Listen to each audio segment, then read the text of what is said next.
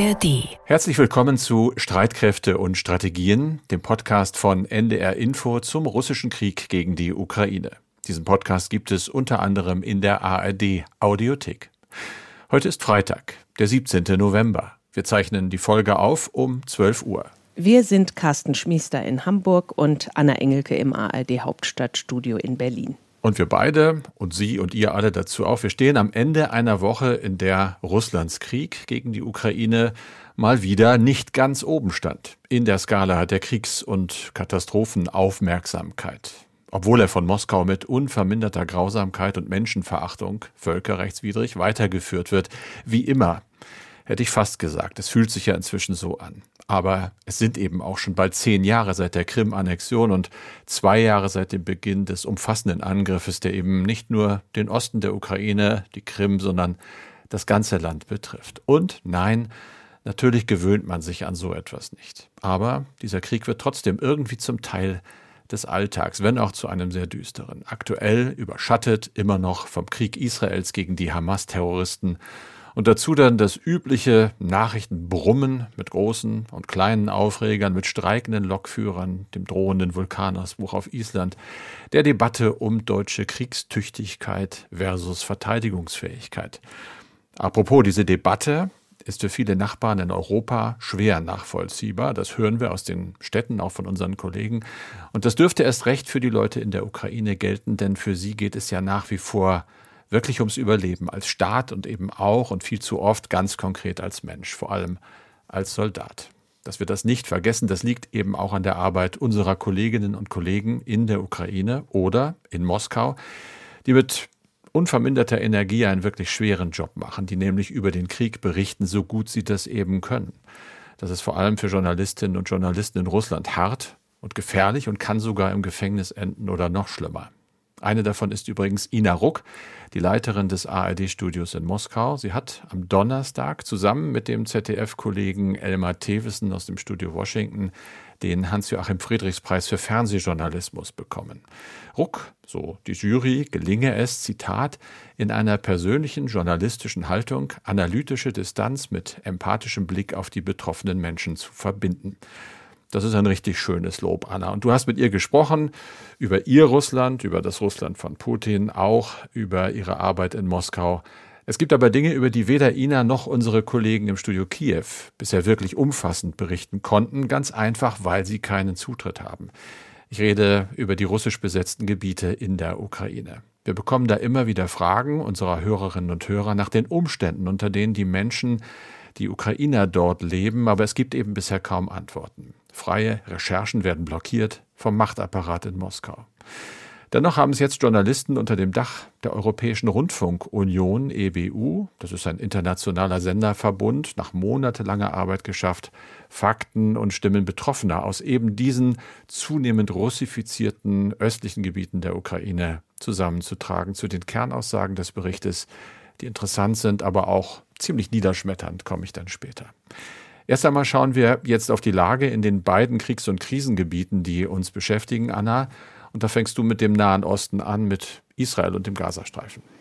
Ja, blicken wir zuerst auf die Geiseln, auf die Menschen, die am 7. Oktober von den Hamas-Terroristen in den Gazastreifen entführt worden sind. Israelische Soldaten haben am Donnerstagabend die Leichen von zwei Geiseln geborgen, und zwar in der Nähe des Shifa-Krankenhauses im Norden Gazas in der Umgebung dort eine 65-jährige Frau aus dem Kibbutz Be'eri. Das ist ein Kibbutz nicht weit weg von der Grenze zum Gazastreifen, wo die Terroristen der Hamas besonders schlimm gemordet haben. Und dann auch noch haben die Soldaten gefunden die sterblichen Überreste einer Kameradin, einer 19-jährigen Soldatin. Und wie die beiden Frauen gestorben sind, dazu ist bislang noch nichts bekannt. In Israel marschieren derzeit Angehörige und Freunde von Geiseln von Tel Aviv nach Jerusalem. Das sind so knapp 70 Kilometer. Fünf Tage sind sie unterwegs. Und in Jerusalem wollen sie zum Amtssitz des israelischen Ministerpräsidenten Netanyahu ziehen und zwar wollen sie das tun, um den Druck auf ihn aufrechtzuerhalten, dann wirklich alles zu tun, damit die Geiseln befreit werden. Die Mehrheit der Israelis haben die Angehörigen nämlich laut Umfragen auf ihrer Seite. Seit ungefähr zwei Wochen zeigen die Umfragen, die oberste Priorität der Israelis liegt auf der Rückkehr der Geiseln und nicht mehr darauf, wie zu Beginn des Krieges, auf der Bekämpfung der Hamas. Also das Interesse an den Geiseln aufrechtzuerhalten ist das große Ziel, sagst du, der Angehörigen dieser Verschleppten. Diese Woche waren ja einige Angehörige auch in Berlin, Anna. Und da hast du sie getroffen. Ja, zusammen mit anderen Journalistinnen und Journalisten. Die Angehörigen waren am Mittwoch und Donnerstag hier in Berlin. Das waren zwei Männer und eine Frau. Und sie haben bei deutschen Politikern für Unterstützung geworben, dass eben ihre Liebsten befreit werden, auch bei Bundestagspräsidentin Bärbel Baas. Und die Angehörigen wollen den öffentlichen Druck aufrechterhalten. Und am Mittwochabend äh, hatten wir dann die Gelegenheit, in der Konrad-Adenauer-Stiftung Stiftung mit den drei Besuchern aus Israel zu sprechen. Da war zum einen die Mit-30erin Batsheva Yaholimi. Sie und ihre drei Kinder waren von den Hamas-Terroristen am 7. Oktober, am Morgen des 7. Oktober, auf zwei Motorrädern aus ihrem Kibbutz entführt worden in Schlafanzug, ohne Schuhe und wirklich einfach so auf die beiden Motorräder gesetzt. Und die Fahrt durch den Kibbutz beschreibt Batsheva als Horror. Alles im Kibbutz habe gebrannt und überall seien so viele Terroristen gewesen. The thing I saw was horror. All the kibbutz was on fire. And there were so many terrorists around. Batsheva und ihre beiden Töchter, die sind zehn Jahre alt und ein 18 Monate altes kleines Mädchen. Die beiden konnten fliehen, beziehungsweise die drei konnten fliehen, weil das Motorrad ihres Entführers stürzte. Aber ihr zwölfjähriger Sohn und auch ihr Mann äh, sind vermutlich getrennt voneinander jetzt in der Gewalt der Hamas-Terroristen im Gazastreifen seit inzwischen fast sechs Wochen. Und bei diesem Gespräch in der Konrad-Adenauer-Stiftung, da saß neben Batsheva Avichai, ebenfalls äh, Mitte 30, Vater und Ehemann und er wartet auf Nachrichten von seiner Frau und seinen drei entführten Kindern, zehn, acht und vier Jahre alt. So we're just waiting for news and uh, wishing for uh, for them to come back. Wir wünschen, dass sie zurückkommen, sagte Avichai und ihm und wie auch den anderen war anzusehen, wie schier unerträglich diese Situation ist und wie monstergroß halt auch ihre Sorge. Und der dritte im Bunde, das war Gilad, ist ein Mann im Großvateralter und er vermisst sieben Familienmitglieder, darunter sein Sohn, sein erwachsener Sohn, seine Schwiegertochter und seine Enkel, zwei und acht Jahre alt.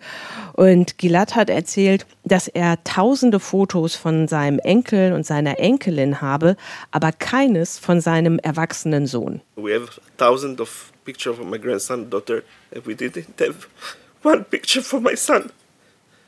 On time was all picture, and we swear that next time we go take picture everybody all the time. Don't forget this. Gillard sagte, ich schwöre, dass ich das nächste Mal Bilder von allen mache, die ganze Zeit. Und uns Journalisten mahnte er dann, vergessen Sie das nicht, vergessen Sie nicht, Bilder zu machen. Und ich habe auch über das Gespräch mit den Angehörigen etwas ähm, für unser Radioprogramm gemacht und den Link dazu, den stelle ich in die Show Notes. Das ist ganz schön hart, Anna. Das kommt, glaube ich, ziemlich rüber, wie betroffen diese Leute sind, aber wie betroffen einen das selber auch macht. Man muss das immer so ein bisschen wieder wegdrücken, um ja, objektiv ist ein großes Wort, aber um auf die Lage einfach zu gucken, und das tun wir jetzt auch mit dem Blick auf den Gazastreifen. Anna, wie sieht's da aus? Also israelische Soldaten haben ja inzwischen das größte Krankenhaus im Gazastreifen eingenommen, das Shifa-Krankenhaus. Und die Israelis vermuten, dass sich eine Kommandozentrale der Hamas unter dem Krankenhaus befindet. Und nach eigenen Angaben haben sie einen Tunnelschacht der Hamas gefunden an dem Krankenhaus und dazu auch noch eine große Menge an Waffen und die israelische Armee hat Fotos und Filmaufnahmen dazu veröffentlicht. Wir können es nicht selbst nachprüfen, das sind die Angaben der Israelis. Und die Armee hat nun auch begonnen, über einigen Orten im Süden des Gazastreifens Flugblätter abzuwerfen und Flugblätter, auf denen sie die Zivilisten dort auffordern, die Gegend zu verlassen. Die Menschen wissen nicht, wohin. Die Menschen dort im Süden des Gazastreifens, viele von ihnen sind ja schon von dem Norden in den Süden geflohen. Es ist also ein Problem und der Süden galt ja eigentlich als die sichere Zone, wobei es dort auch immer wieder mal Raketeneinschläge der israelischen Armee gegeben hat. Die humanitäre Lage der Menschen im Gazastreifen ist weiterhin fürchterlich. Man kann das, glaube ich, gar nicht anders beschreiben. Das Welternährungsprogramm, das World Food Program, warnt vor einer Hungersnot im Gazastreifen. Die Exekutivdirektorin ist Cindy McCain, die Frau des verstorbenen US-Senators John McCain. Und sie sagte, die Versorgung mit Nahrungsmitteln und Wasser existiert dort, also im Gazastreifen praktisch nicht mehr. Nur ein Bruchteil des Benötigten gelange in den Gazastreifen und den Bewohnern drohe die unmittelbare Möglichkeit des Verhungerns.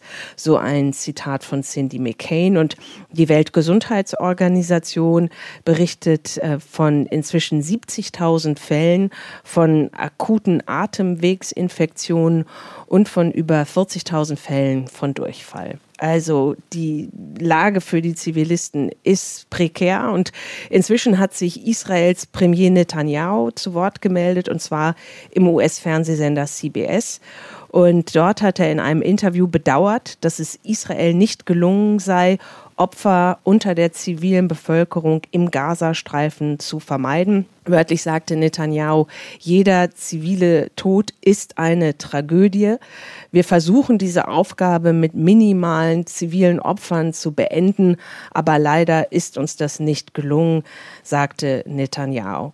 Und wenn wir darauf schauen, wie viele Menschen wohl inzwischen getötet worden sind, im Gazastreifen den Kämpfen zum Opfer gefallen sind, dann können wir uns ja immer nur auf die Angaben der Gesundheitsbehörden im Gazastreifen beziehen. Und die spricht von mindestens 11.500 Menschen. Das ist eine Zahl, die wir nicht nachprüfen können, die aber inzwischen auch von amerikanischen Behörden so genannt wird. So viel zu der nicht guten Lage, schlechten Lage im Gazastreifen. Carsten, wie ist die Lage in der Ukraine? Ja, die ist auch nicht gut. Und zwar, glaube ich, kann man das sagen, es ist egal, aus welcher Sicht man das äh, betrachtet. Es gibt weiterhin eher wenig Bewegung an den Brennpunkten der ja sehr, sehr langen Front. Aber es gibt nach Berichten unterschiedlicher Quellen, darunter heute mal wieder ISW, also das Institut für Kriegsstudien aus den USA, Süddeutsche Zeitung ist dabei, ich lese auch die Agenturen natürlich wie Reuters. Es gibt offenbar Anzeichen dafür, dass russische Truppen dann doch zunehmend wieder offensiv werden, während die ukrainische Seite eher die Initiative verliert. Im Norden sollen neue Angriffe der Russen zwar zurückgeschlagen worden sein, aber Anderswo, etwa im Norden der Stadt Bachmut, werden wiederum russische Vorstöße gemeldet. Auch leichte Geländegewinne, allerdings immer nur ein paar hundert Meter, vielleicht nichts wirklich Signifikantes. Das ist offenbar ein Hin und Her, denn auch ukrainische Soldaten greifen dort immer wieder an. Aber das Ding ist, keine Seite schafft bisher einen entscheidenden Durchbruch und so sieht das wohl auch bei Avdiivka aus, lange schon umkämpft. Russische Einheiten wird gemeldet weiter in der Offensive, setzen die ukrainischen Truppen mehr unter Druck. Die Rede ist auch von ukrainischen Geländeverlusten im Stadtnorden, aber eben auch nur marginal.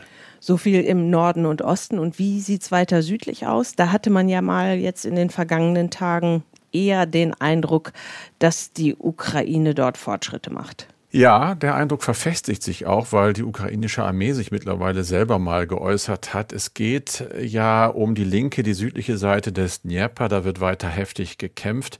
Das Institute for the Study of War hat jetzt geschrieben, dass ukrainische Truppen hier wohl schon einige Tage in Folge größere Operationen durchführen als vorher. Sie versuchen möglicherweise die bisher von ihnen aufgebauten und wohl auch gehaltenen Brückenköpfer eben auf dem anderen Ufer des Flusses miteinander zu verbinden. Das Militär selber sagt, man habe eine ganze Reihe erfolgreicher Einsätze am Ostufer des Flusses in der besetzten Region Cherson unternommen. Es sei gelungen, dort mehrere Brückenköpfe zu errichten, offiziell, so das Militär auf Facebook. Und die sagen auch, dass weitere Einsätze am Ostufer geplant sind. Am Mittwoch hatte der von der russischen Besatzungsmacht eingesetzte Gouverneur von Cherson ein gewisser Herr mit dem Namen Saldo eingeräumt, dass ukrainische Streitkräfte tatsächlich den Fluss überquert haben. Bislang verlief die Front ja entlang dieses Flusses. Nun versucht Russland natürlich, die Ukrainer wieder über den Fluss zurückzudrängen, greift zumindest einen dieser Brückenköpfe immer wieder an. Wir können im Moment nicht sagen, ob mit Erfolg oder nicht, denn es ist wie im Gazastreifen die Angaben, die wir kriegen, sind eben nicht unabhängig zu überprüfen. Ganz generell muss man sagen, dass dieser Vorstoß äh, über den Fluss für die ukrainische Armee ganz wichtig ist. Denn der Transport schwerer militärischer Ausrüstung und von Vorräten auch über den Fluss könnte es ja den Ukrainern ermöglichen, dort eine neue Angriffslinie im Süden aufzumachen auf den direktesten Landweg zur Schwarzmeerhalbinsel Krim. Die ist ja von Russland besetzt und man hat ja sowieso das Ziel, möglichst dort russische Versorgungswege zu trennen. Ganz zum Schluss noch eine kurze Meldung aus den Vereinigten Staaten. Da geht es um einen ja, humanitären Aspekt dieses Krieges äh, und um eine Zahl 2400. So viele Kinder, ukrainische Kinder im Alter von 6 bis 17 Jahren sind seit Beginn des Krieges nach Belarus gebracht worden. Das ist das Ergebnis einer Untersuchung des Humanitarian Research Labs der Yale School of Public Health. Das ist äh, ein Institut, das vom US-Außenministerium finanziert wird. In dieser Woche veröffentlicht ein Untersuchungsbericht und danach wurden Kinder aus mindestens 17 Städten in den ukrainischen Regionen Donetsk, Luhansk, Cherson und Saporischia in das mit Russland ja verbündete Belarus gebracht. Und das gilt als weiteres Zeichen dafür, dass Russland systematische Bemühungen, eben ukrainische Kinder zunächst einmal zu identifizieren, sie dann wegzubringen, umzuerziehen, von Belarus unterstützt werden. Das Ganze ist ja Teil von Putins Plan, die Ukraine wieder in den russischen Einfluss- und Machtbereich zu bringen. Und mittendrin in diesem Machtbereich in Moskau arbeitet unter anderem Ina Ruck, unsere ARD-Korrespondentin. Wir kennen sie beide persönlich, schätzen sie außerordentlich. Anna, du hast jetzt mit ihr gesprochen. Ja, und zwar an diesem Donnerstag. Ina Ruck gehört zu denen bei uns in der ARD, die am besten in Russland Bescheid wissen und die das Land auch schon sehr lange kennen. Ina hat Ende der 1980er Jahre, also noch zu Zeiten des Kalten Kriegs, in der damaligen Sowjetunion studiert, am Pushkin-Institut in Moskau und auch in Münster und in Wien, Slavistik, Politikwissenschaft und Publizistik. Und journalistisch ist Ina dann ausgebildet worden Anfang der 1990er Jahre Jahre beim NDR, also bei uns. Und dann ist es für sie auch ziemlich schnell nach Moskau gegangen. Und insgesamt 20 Jahre hat Ina inzwischen aus Russland berichtet. Zwischendurch war sie auch noch zweimal in Washington. Ne, dort haben du und ich sie auch kennengelernt. Jetzt ist Ina Ruck wieder in Moskau seit 2018, also seit fünf Jahren, und zwar als Leiterin des ARD-Studios dort. Ina, ich erreiche dich gerade in Köln, nicht in Moskau, weil in Köln die Verleihung des Hans-Joachim Friedrichs-Preis ist. Erstmal ganz herzlichen Glückwunsch zu diesem tollen Preis. Danke, ich freue mich total drüber. Und sowas von verdient, äh, das habe ich ja auch schon mal an anderer Stelle in unserem Podcast gesagt, als du, äh, als ich gelesen habe, dass du äh, den Preis bekommst, als sie das verkündet haben. Also das ist ganz großartig. Wie bist du denn jetzt von Moskau nach Deutschland gekommen? Ja, auf ziemlich abenteuerlichen Wegen wie immer eigentlich. Ist wegen der Sanktionen gibt's ja keine Direktflüge mehr und die Grenzen sind nur an wenigen Stellen geöffnet. Man kann über Istanbul fliegen, dauert ewig mit Umsteigen und Umfliegen der Ukraine und so. Diesmal bin ich halt von Moskau nach St. Petersburg mit dem Zug. Von dort dann kann man mit dem Bus oder mit dem Taxi, diesmal bin ich mit dem Taxi gefahren, nach Helsinki. Da ist noch eine Landgrenze offen und von Helsinki bin ich dann äh, nach Deutschland geflogen. Es dauert immer einen Tag. Oh Mann, also der Weg von Moskau nach Deutschland ist seit dem russischen Angriff auf die Ukraine im Februar 2022 deutlich mühsamer geworden, wie wir das gerade von dir gehört haben. Dein Leben auch? Ja, schon, natürlich. Es hat sich vieles verändert. Ne? Das hat, also manche Sachen gibt es nicht mehr, obwohl die Sanktionen gar nicht so stark zu spüren sind, aber Wege sind komplizierter geworden. Ähm, man versucht Inlandsflüge zu vermeiden, weil man nicht mehr sicher ist, ob alle Flieger noch sicher sind. Also es, es gibt so alle möglichen Einschränkungen, die man natürlich so peu à peu auch spürt, klar. Und dann sind Freunde weg. Ist dein Leben damit auch einsamer geworden? Ein bisschen schon. Erstens kommen keine Besucher mehr. Früher kamen ja auch Leute, die einen dann in Moskau besuchten und so. Ne? Jetzt äh, ist das natürlich nicht mehr. Freunde, also meine beste Freundin ist außer Landes. Die ist gleich nach Kriegsbeginn raus, weil sie gesagt hat, sie will nicht mehr, es ist nicht mehr ihre Heimat sozusagen. Sie will nicht mehr in, in, in ihrem eigenen Land sein. Eine andere Freundin habe ich an die Propaganda, wenn man so will, verloren. Mit ihr kann ich kaum noch reden. Also das ist dann schon schwieriger geworden. Mein Mann ist in Deutschland, den sehe ich halt halt auch immer nur, wenn ich diese Finnland sonst was Tour da mache. Klar, ist man da ein bisschen einsamer als sonst, aber äh, also ich leide nicht, sagen wir es mal so. Es sind ja auch Kolleginnen und Kollegen von dir weg. Viele Medien haben ihre Korrespondenten aus Moskau abgezogen. Du bist noch da. Christina Nagel, unsere sehr geschätzte ARD-Hörfunkkollegin, ist auch weiterhin da. Warum seid ihr noch da? Naja, es braucht ja Augenzeugen für das, was da geschieht. Ich denke, man muss da sein, um das Land verstehen zu können. Von hier aus, das merke ich immer, wenn ich, manchmal kann ich deutsches Fernsehen empfangen und dann sehe ich mir da irgendwelche Talkshows an und dann denke ich, Leute, ihr wisst nicht, wovon ihr redet. Ihr müsst hier im Land sein, um zu verstehen, was hier wirklich passiert, warum die Leute so ticken, wie sie ticken. Das kann man immer schlechter von außen und jetzt ist es noch schlimmer geworden, einfach weil die Verbindungen so äh, schlecht sind und weil man äh, viel Kaffeesatzleserei dann auch äh, hört von den Menschen, die aus Deutschland über Russland reden. Man muss vor Ort sein. Und es sind, es, auch der Spiegel hat noch eine Kollegin da, die Süddeutsche hat noch eine Kollegin da. Ich glaube, deutsche Medien sind noch besser vertreten als andere westeuropäischen und andere auch westlichen Staaten. Aber viele sind wir nicht mehr. Es sind ja wohl vor allen Dingen Frauen, die jetzt gerade noch in Moskau Bericht erstatten, wenn ich mir das überlege, wen du da gerade aufgezählt hast. Das war es tatsächlich so. Es war also bis vor ein paar Monaten waren es weit überwiegend Frauen. Jetzt hat der WDR zwei neue Hörfunkkorrespondenten akkreditiert. Frank Eichmann ist schon da. Björn Blaschke kommt noch. Das ZDF hat einen Kollegen. Auch vorher war es eine, eine Kollegin für Begar. Jetzt ist ein Mann dort, Armin Körper. Also es ändert sich gerade wieder. Aber es war wirklich eine lange Strecke, wo wir da so einen Mädelsclub hatten. Das war schon so. Wir haben vor knapp einem Jahr zuletzt hier, hier bei Streitkräfte und Strategien miteinander gesprochen. Und hat sich jetzt deine Arbeit als Journalistin in Moskau, in Russland, in diesem Jahr nochmal verändert?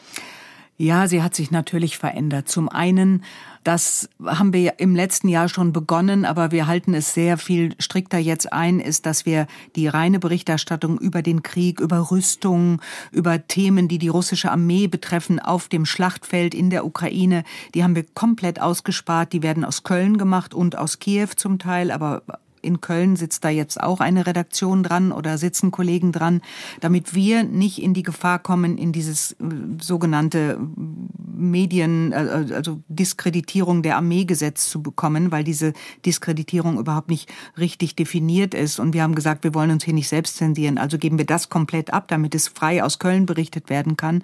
Und wir konzentrieren uns auf die restliche Korrespondentinnenarbeit, die wir hier machen. Und das ist auch peu à peu mehr geworden. Und was sich aber stark verändert, ist, dass immer weniger Menschen mit uns reden wollen. Wir mhm. finden keine Gesprächspartner. Das ist echt schwierig. Oh Mann, und vor allen Dingen, ich meine, wenn wir etwas brauchen als Journalisten und Journalistinnen, dann ist es natürlich Gesprächspartner. Du hast ja kürzlich auch in einem Interview gesagt, früher war Russland ein Paradies für Journalisten. und wenn du jetzt sagst, ihr findet keine Gesprächspartner mehr, was ist Russland dann jetzt?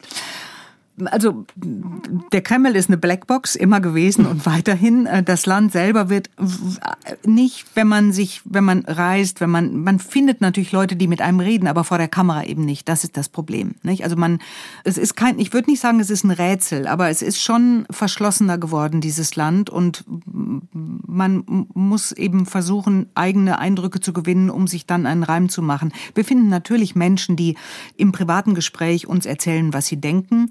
Wir finden auch immer Leute, die mit uns reden und Putin loben. Nicht? Aber die, die Leute, die anders denken, sagen uns das natürlich nicht. Und das ist auch nachvollziehbar, weil das sehr gefährlich ist, sich kritisch gegenüber einem ausländischen Medium zu äußern. Da steht gerade jemand vor Gericht, dem drohen zehn Jahre Haft, weil er in einer Straßenumfrage einem ausländischen Medium, damals als Butcher gerade passiert war, gesagt hat, dass er das furchtbar findet und dass es ein Kriegsverbrechen ist. Nicht? Also dem drohen jetzt zehn Jahre Haft ein, ein einfacher Passant auf der Straße. Da muss man schon sehr sorgfältig umgehen mit dem, was man sendet. Mhm. Es ist gerade auch jemand im Gefängnis, ein Kollege von dir, Evan Gershkovich, der mhm. Russland-Korrespondent des amerikanischen Wall Street Journal. Er ist jetzt seit März im Gefängnis, äh, angeblich wegen Spionage. Wie sehr hast du solche Fälle wie bei ihm im Kopf bei der Arbeit? Natürlich habe ich das immer im Kopf. Das ist da und es ist ein Skandal, was mit Evan passiert. Wir kennen uns ja auch alle. Nicht? Als ein Journalist bei seiner Arbeit wird der Spionage bezichtigt.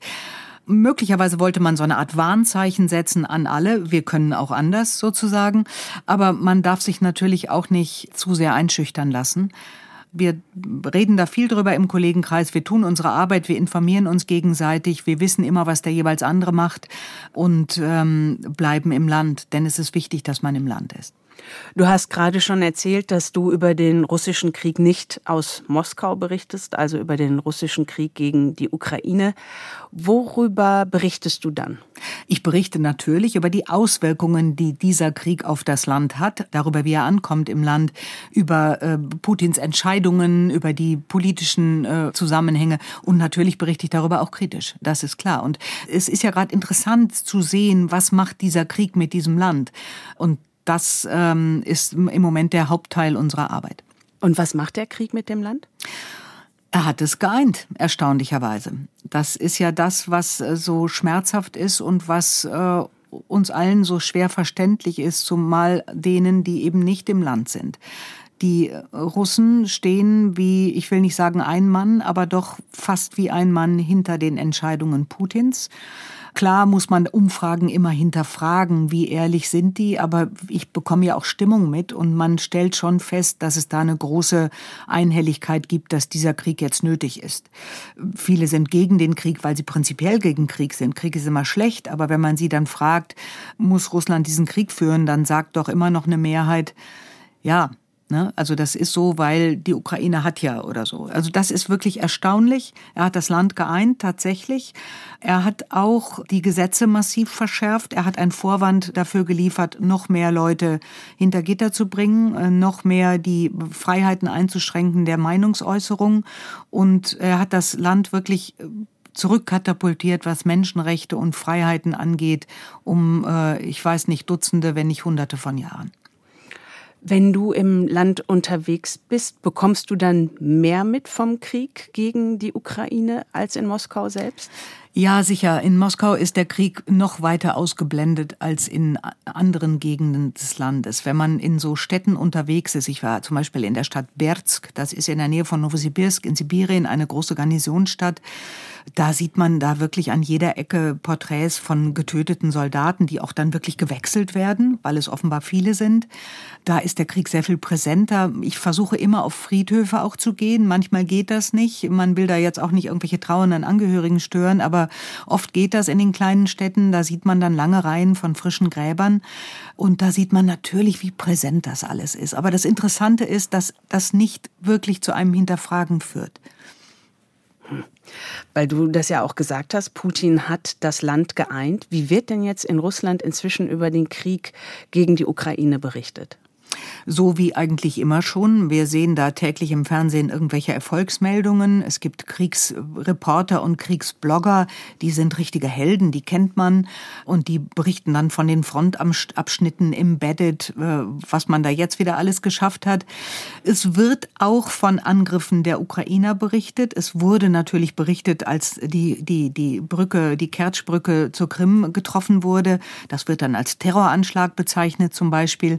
Aber grundsätzlich steht Russland da als die gewinnende Seite und äh, es wird auch wenig angezweifelt in der öffentlichen Darstellung. Was dann wirklich bei den Menschen an den Küchentischen beredet wird, kann ich auch nicht so immer sagen. Da gibt es sicher auch ein bisschen Dissens, aber die große Mehrheit ist doch mein Eindruck, steht dahinter und findet das alles richtig.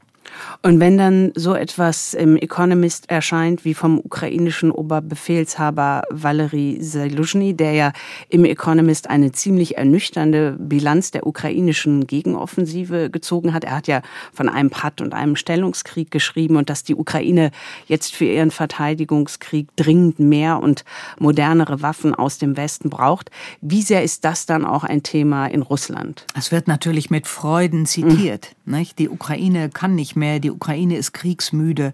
Das ist ein Thema der Talkshows und das wird mit Freuden zitiert. Dass dieser Krieg lange dauern wird, dass das in, droht, ein, ein wirklich eingefahrener Stellungskrieg zu werden, das ist, glaube ich, den Russen sehr bewusst, auch im Volk sehr bewusst. Die stellen sich auf einen langen Krieg ein. Das ist deutlich spürbar. Also man sieht das nicht nur daran, dass die, die Rüstungswerke offenbar auf Hochtouren laufen. Da soll es Vollbeschäftigung geben in den Städten, in denen es, ähm, in denen produziert wird. Man sieht das einfach daran, dass überall die Plakate zur Rekrutierung hängen. Offenbar ist eine neue Mobilmachung derzeit gar nicht nötig, weil so viele Leute sich melden.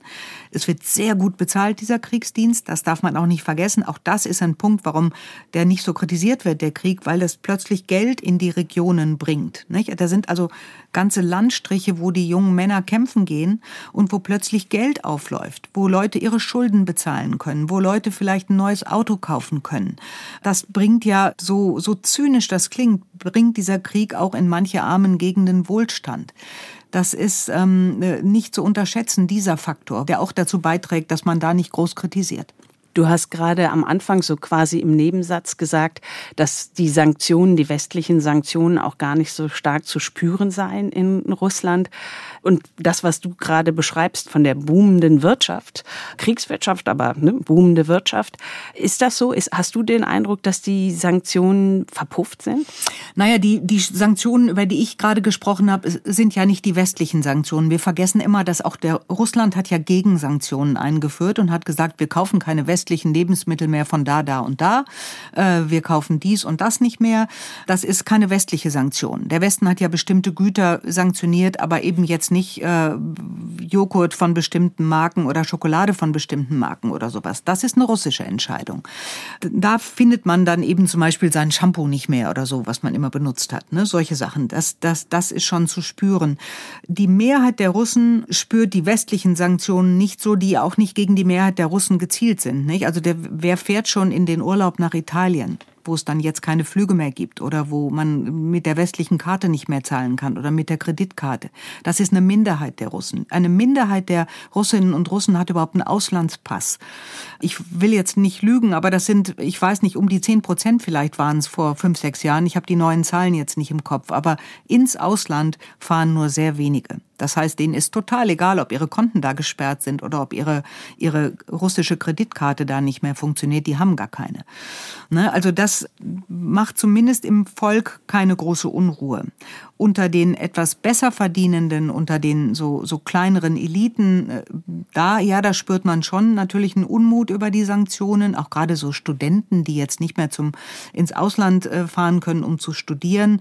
Da habe ich zum Teil sogar so eine Reaktion erlebt, okay, wenn ihr uns nicht haben wollt, dann machen wir das hier. Dann Leute, die eigentlich dem Westen positiv gegenüberstehen, die dann sagen, okay, ihr wollt uns nicht mehr, ihr lasst selbst uns im Stich, dann sehen wir, wie wir hier klarkommen. Das gibt's auch, diese Reaktion. Aber das Feld Sanktionen ist ein Riesenfeld. Da muss man wirklich gucken, wo steuert Russland gegen mit eigenen Maßnahmen, wo können sie einfach nicht. Offenbar können sie keine eigenen Mikrochips bauen, weil sie im großen Stil reingeschmuggelt werden durch Unterlaufen der Sanktionen. Gibt's ja viele, viele investigative Teams, die da gerade dran sitzen.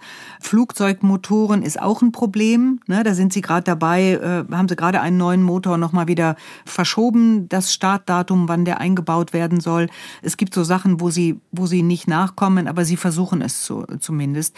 Aber natürlich haben die Sanktionen in den Bereichen Auswirkungen, klar. Mhm. Was uns natürlich auch immer interessiert, ist so die Frage, wie fest sitzt Wladimir Putin im Sattel? Jetzt hast du gesagt, ne, die Russen stehen wie ein Mann, fast wie ein Mann hinter Putin. Du warst ja sehr präsent bei uns in unseren Wohnzimmern oder wo auch immer wir die Tagesschau und die Tagesthemen gucken. Das war Ende Juni, als der Chef der Söldner-Wagner-Truppe Jewgeni Prigoschin gen Moskau marschiert ist und dann natürlich auch bei Prigoschins Tod. Wegen des gescheiterten Marsches auf Moskau damals im Juni gab es ja diese Phase, da sah Putin sehr schwach aus. Mhm. Wie ist das heute? Ich glaube, er ist heute nicht gefährdet. Ob Prigozhin wirklich eine Gefahr war, ist schwer zu sagen, aber es hat uns gezeigt, dass wenn Opposition äh, gegen Putin Erfolg hat, dann kommt sie von rechts und nicht etwa aus der liberalen Ecke. Erfolgreich sind die Menschen, die von, von, der, von der noch rechteren Ecke kommen. Ähm, Putin jetzt ist gefestigt zum einen, weil man mitten in einem Krieg nicht das Pferd wechselt oder den General wechselt oder wie auch immer das Bild ist, das äh, hört man oft. Und es gibt ja gar keine Alternative für die Leute. Es ist ja, wird ja niemand präsentiert, der ernsthaft eine Alternative sein könnte. Da hat ja nie, niemand eine Chance gehabt. Und dieses System, was Putin da geschaffen hat, ist ja ein selbsterhaltendes. Die Proteste, die aus dem Volk kommen könnten, werden durch die Gesetze unmöglich gemacht. Man darf nicht mal mehr einzeln protestieren. Das ist alles verboten. Und Protest aus den Eliten, aus dem inneren Zirkel kann nicht kommen, weil wer Putin stürzen würde, würde mit ihm fallen. Das ist ja so geschickt gebaut, dass sie alle mit ihrem kompletten Schicksal, mit ihrem Vermögen an Putin hängen. Das heißt, woher soll eine Gefahr für ihn kommen? Nicht? Äh, gleichzeitig aber hat natürlich, das merkt man daran, dass eben so jemand wie Prigozhin nicht sein darf, hat man natürlich doch Angst, dass sich da was aufbauen könnte. Also so ganz sicher scheint sie sich dann doch nicht zu sein, ähm, dass sie alles sofort eliminieren, was in irgendeiner Form Putin gefährlich werden könnte. Aber das System, so wie es jetzt konstruiert ist, ist bombenfest. Hm. Im Zusammenhang mit Putin und letztendlich auch mit seinem System sind wir ja auch Thema, weil der Filmemacher und Buchautor Hubert Seipel eingeräumt oh, hat, ja. dass er für ein Buchprojekt für Putin, über Putin 600.000 Euro sogenannte Sponsorengelder von einem russischen Oligarchen bekommen hat was zu dem Verdacht führt, dass er sich hat bezahlen lassen für eine Putin-freundliche Berichterstattung. Und ja, unfassbar. Das ist der Vorwurf, das ist der Verdacht. Seipel hat auch im Auftrag des NDR Dokumentationen über Putin gedreht und hier bei uns im NDR wird die Zusammenarbeit mit Hubert Seipel momentan untersucht und vor allem die Frage, inwieweit Hubert Seipel den NDR getäuscht hat. Wie habt ihr im Studio Moskau seine Arbeit wahrgenommen? Also das geht ja vor allem um so eine Dokumentation, die er damals gemacht hat über Putin. Das war 2012, da war ich gerade Studioleiterin und ich kann mich sehr gut daran erinnern, dass wir uns unglaublich geärgert haben, äh, um ehrlich zu sein, als da so ein Autor aus Deutschland eingeflogen kam, der nicht mal Russisch sprach und wie gut er sich im Land auskonnte, kann ich gar nicht beurteilen, aber ich glaube nicht so richtig gut, war mein Eindruck zumindest, und der dann quasi an uns vorbei da diese exklusiven Einblicke bekam. Das ist für jeden Moskau-Korrespondenten ärgerlich, wenn sowas passiert und gleichzeitig hat man dann natürlich schon das Gefühl, na, wie kommt denn der da an diese Kontakte? Nicht? Also das klar, dass da mhm. Geld im Spiel war, auf die Idee bin ich überhaupt nicht gekommen, aber einfach, es war ein ärgerlicher Fakt, dass da sowas passiert. Wie sehr versucht denn der Kreml, versuchen Putins Vertraute, die Berichterstattung über ihn zu beeinflussen? Na, das war ja genau das, weshalb wir uns so geärgert haben. Es ist diese Kreml-Methode, die kennt man, die passiert auch in anderen Ländern. Da erzählen wir ausländischen Korrespondenten uns immer dann auch äh, drüber, dass der Kreml sich quasi an den Fachleuten vorbei und nicht nur im Journalismus, das betrifft auch Wissenschaften, Politikwissenschaft, Geschichtswissenschaft, an den Fachleuten vorbei sucht er sich irgendwelche Leute in den jeweiligen Ländern, die sich nicht so auskennen, von denen vielleicht die härtesten Fragen nicht zu erwarten sind, bietet denen dann so einen exklusiven Zugang, also was weiß ich, mit Putin im Auto fahren, ihn beim Schwimmen zu filmen, das ist ja was, ne, das ist ja verlockend für einen Journalisten und äh, hofft dann auf im Gegenzug nicht kritische Fragen. Ich habe immer gedacht, da geht es um Eitelkeiten, da geht es um Ruhm. Hm. Dass da wirklich richtig ordentlich viel Geld im Spiel war, das äh, also ich finde ich unfassbar. Ja, wie gesagt, hier bei uns im Haus wird das alles gerade untersucht, auch mit externer Unterstützung des früheren Spiegel-Chefredakteurs Steffen Klusmann. Noch als letztes ein Blick auf das nächste Jahr. Was erwartest du, was sich und ob sich überhaupt irgendetwas verändert im nächsten Jahr? Es sind ja auch Präsidentschaftswahlen in Russland. Genau, die müssten stattfinden Mitte März, wenn man sich da an die Verfassung hält. Putin hat jetzt schon angekündigt, dass er in diesem Jahr, Ende diesen Jahres, seine große traditionelle Pressekonferenz zusammenlegt mit dieser Sendung, die, äh, die du vielleicht kennst, äh, wo er sich aus dem Volk befragen lässt. Das oh, heißt ja. der mhm. heiße Draht. Mhm. Diesmal sollen also die, die, die, die Presse soll mit dem Volk gemeinsam Putin befragen dürfen. Ne, da muss man sich dann gut überlegen als Korrespondentin, geht man dahin? Geht man wahrscheinlich nicht. Und da wird er dann wahrscheinlich nochmal seinen letzten Werbezug machen. Dass er kandidiert, hat er noch nicht angekündigt, aber es steht außer Frage, dass er das tun wird. Und er kann dann nochmal zwei Amtszeiten, er hatte die Verfassung geändert, nochmal zweimal sechs Jahre Präsident bleiben. Und er ist jetzt, weiß ich nicht, 72 oder sowas. Ich glaube, 72 ist er oder 71. Das heißt, da kann man sich ausrechnen, wie alt er dann am Ende ist. Und es kein anderer Kandidat ist auf weiter Flur in Sicht, erst recht keine Kandidatin, also es wird so weitergehen.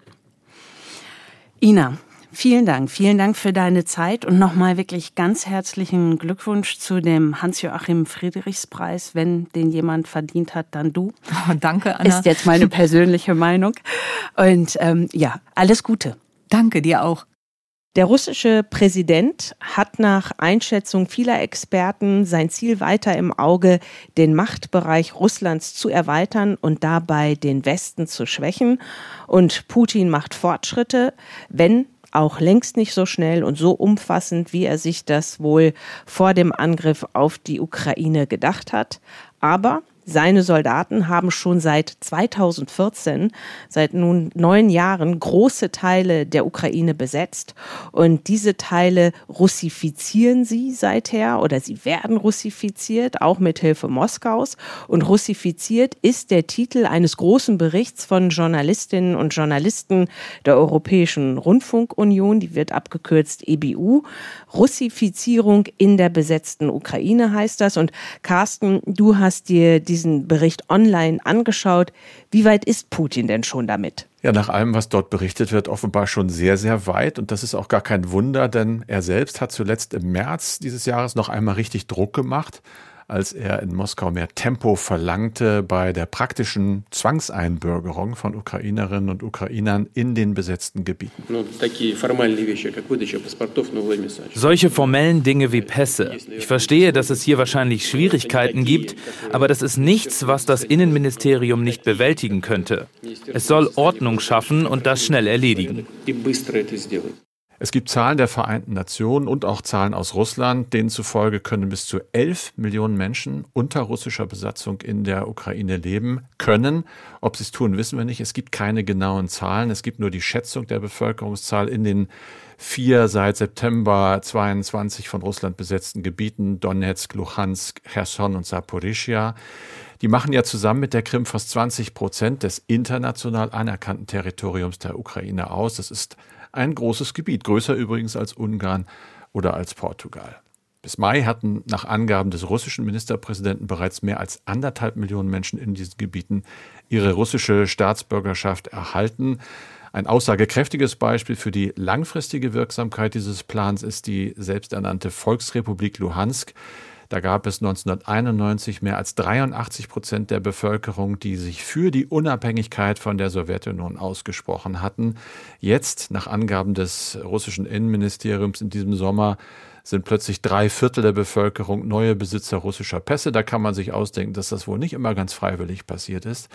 Diese Menschen sind jetzt, schreibt die EBU, gefangen zwischen Frontkämpfen und dann auf der anderen Seite der Grenze Russlands und sie leben wohl wirklich unter fürchterlichen Bedingungen. Es gibt Folter, es gibt Mord, sie werden genötigt, es gibt Deportationen, kulturelle Assimilation, also die wirkliche Zwangsrussifizierung, alles Ukrainische ist verboten, es gibt militärische Indoktrination. Und das alles ist eben laut Augenzeugen und Expertenberichten sehr, sehr weit verbreitet. Die Kollegen drücken sich dann vorsichtig aus, und sagen, das könnte möglicherweise gegen internationales Recht, wie zum Beispiel das Völkerrecht, verstoßen. Es könnte sich um mögliche Kriegsverbrechen handeln. Es gibt eine Menge Leute, die sagen, wenn das wirklich mal vor irgendein internationales Gericht kommt, dann werden die Aussagen dort eindeutiger sein. Das sind eben ganz klare Brüche in vielen Augen gegen dieses Völkerrecht. Es gibt ein Problem für Juristen logischerweise im Moment, das lässt sich nicht dingfest machen, und es gibt ein Problem für westliche Journalisten, dasselbe eigentlich wie beweisen wir da was? Denn die überwiegend in der Ukraine ja geborene Bevölkerung lebt nahezu abgeschnitten von der freien Welt, weil eben die russischen Behörden den Zugang komplett kontrollieren. Die EBU schreibt, diese Gebiete sind zu einem schwarzen Informationsloch geworden. Aber es gibt eben Recherchen, die darauf hindeuten, dass zum Beispiel ein System dort installiert worden ist, in dem die Grundversorgung der Menschen von der Zustimmung zur Moskauer Herrschaft abhängt. Also nur wer das tut, hat Zugang zu Nahrungsmitteln, zu Bildung, kriegt vielleicht Arbeit, kann mal zum Arzt gehen oder Medikamente kriegen, andere eben nicht. Lebensrettende Medikamente werden Leuten vorenthalten, die sich dem widersetzen. Rente, Eigentum, all das braucht einen Treueeid gegenüber Russland und der Verfassung und einen öffentlichen Verzicht auf die ukrainische Staatsbürgerschaft. Und das alles, äh, um eben zwangsweise einen russischen Pass zu erhalten. Und wie sieht jetzt das Leben der Menschen dort aus? Also hat das mal jemand offen gesagt gegenüber unseren Kolleginnen und Kollegen von der EBU? Ja, natürlich so erstmal niemand, der dort ist, weil da kann man ja nicht hin, aber es gibt ja Leute, die äh, fliehen einfach aus diesen Gebieten. Zum Beispiel diese Frau, die hat das gemacht, sie ist aus den besetzten Gebieten geflohen, bleibt anonym weil sie wohl immer noch in Angst lebt, aber sie beschreibt halt, wie sie das Leben im russifizierten Gebiet erlebt hat. Wenn man dort lebt, scheint es, als würde man sein normales Leben führen. Aber es ist verboten, Gedanken zu äußern, über etwas zu sprechen. Du lebst wie eine Spinne im Glas. Man wird darin gehalten und läuft darin im Kreis wie Pferde im Zirkus. Und das ist alles, es scheint so, als ob alle um einen herum ihr gewohntes Leben führen, aber diejenigen, die weiter zur Ukraine stehen, haben es schwer. Es ist moralisch schwer. Denn ich sage ja, wir dürfen nicht über die Ukraine sprechen. Ukrainische Symbole sind nicht erlaubt. Wenn Sie etwas Falsches gehört oder etwas Falsches gesagt haben, ist dies ebenfalls nicht erlaubt. Dann packen sie dich und stecken dich in den Keller.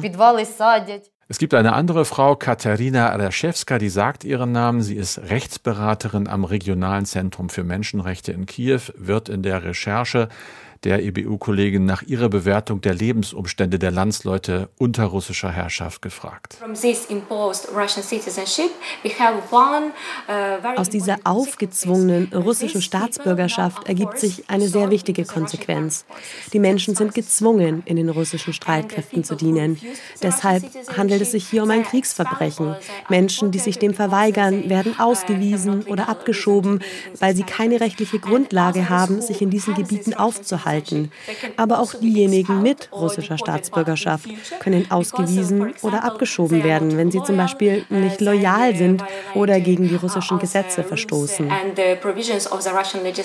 Stichwort Loyalität. Wie werden denn die Menschen aus den Gebieten in der freien Ukraine gesehen, also in Anführungsstrichen freien, also nicht Anführungsstrichen freien, aber du weißt, in der, ja. in der freien Ukraine, in der nicht besetzten und russifizierten genau. Ukraine. Die ganz viele Sorgen haben, aber eben nicht die Sorge, dass sie unmittelbar drangsaliert werden. Ja, das ist, das ist wohl eines der ganz großen Probleme, denn äh, Berichten zufolge haben ja einige Menschen ukrainischer Herkunft, auch Staatsangehörigkeit, die russische Herrschaft in den Gebieten durchaus begrüßt, aber es ist eben überhaupt nicht klar, wie groß und wie weit verbreitet die Unterstützung dort für Moskau ist. Wir hören jetzt unter anderem selber auch aus unserem Studio in Kiew, ich habe mit Rebecca Barth da mal drüber gesprochen, dass es schon so etwas gibt wie einen Generalverdacht allen Leuten gegenüber, die aus diesen Gebieten kommen. Wer nämlich da geblieben ist, der gilt erstmal als Moskau freundlich und wenn Leute dann jetzt in den freien Teil des Landes ich sage auch freien Teil fliehen, hoffentlich immer noch und lange freien Teil, dann gibt es eben schon mal die Frage, warum kommt ihr eigentlich jetzt erst? Was habt ihr in der Zeit dazwischen gemacht? Die sind tatsächlich in einer Zwickmühle und sie sind zwischen beide Fronten geraten. Es kommt hinzu, laut EBU, noch das Risiko für diese Menschen angeklagt zu werden, denn die Regierung in Kiew hat schon zu Beginn des Krieges Gesetze verschärft, um eben Dinge zu bestrafen, die als Verrat oder Kollaboration mit dem Feind gelten. Äh, da gibt es eine NGO, also eine Nichtregierungsorganisation namens Chesno in der Ukraine, die sagt, dass zwischen Januar 22 und September 23 fast 10.000 Fälle von mutmaßlichem Landesverrat und Kollaboration von der ukrainischen Generalstaatsanwaltschaft untersucht worden sind. Und wenn Fälle vor Gericht gebracht würden, sich die Angeklagten aber noch in den besetzten Gebieten gefänden, dann würden die sogar in Abwesenheit verhandelt die Fälle. Es gäbe auch äh, Urteile, alles ohne Wissen der Angeklagten, ohne dass sie sich einen Anwalt nehmen könnten auf ukrainischem Territorium. Da sagen jetzt äh, eben Menschenrechtler, das Gesetz ist nicht in Ordnung, das, was da so passiert, könne durchaus irgendwann mal zu Verfahren vor dem Europäischen Gerichtshof für Menschenrechte führen. Und dann wäre es durchaus möglich, dass auch die Ukraine wegen Menschenrechtsverletzungen für schuldig befunden wird. Und gibt es so etwas wie ein Fazit? Ja, das gibt es und das fällt natürlich bedrückend aus. In dem Text heißt es, dass der Russifizierungsprozess, der eben vor einem Jahrzehnt auf der Krim und dann unter der Führung der Separatisten in Donetsk und Luhansk begann, dass der in der gesamten annektierten Ostukraine eingeleitet ist. Putin hat ja eigentlich die Invasion begonnen, um die Bevölkerung dort zu schützen, so die offizielle Lesart. Naja, und dann ist auf der anderen Seite Präsident Zelensky da, der im Rahmen eines Friedensabkommens die Rückkehr dieser Gebiete in die Ukraine verlangt. Der entscheidende Satz, finde ich, am Ende dieser Recherche heißt, was auch immer die machtpolitische Zukunft für diese Menschen bereithält, die, die jetzt unter der Besatzung leben, die laufen Gefahr, als Verräter beider Seiten angesehen zu werden, da sie eben täglich gezwungen sind, einfach um zu überleben, sich auch an die neue Realität anzupassen. Und das ist eine wirkliche Tragödie. Carsten, vielen Dank. Den Link zu der ausführlichen EBU-Recherche, den findet ihr, den finden Sie in den Show Notes. Und das war's für diese Ausgabe von Streitkräfte und Strategien mit Anna Engelke und Carsten Schmiester. Wenn es Anregungen gibt, Lob, natürlich auch Kritik, immer gerne mailen an streitkräfte.ndr.de. Wir empfehlen zum Wochenende gerne Highlights aus der ARD Audiothek. Wer also mehr Podcasts hören will, der findet dort zum Beispiel von Extra 3 Bossettis Woche.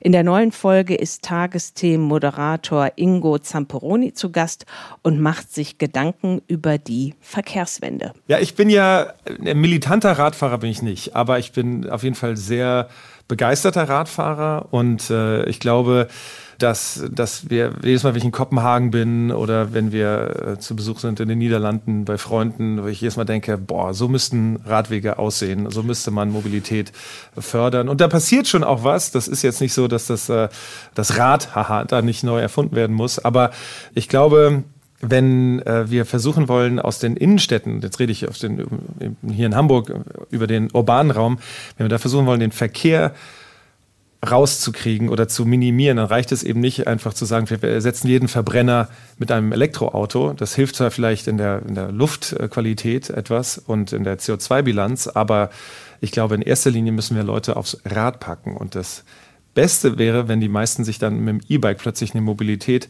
erschließen, die sie vorher nicht hatten. ARD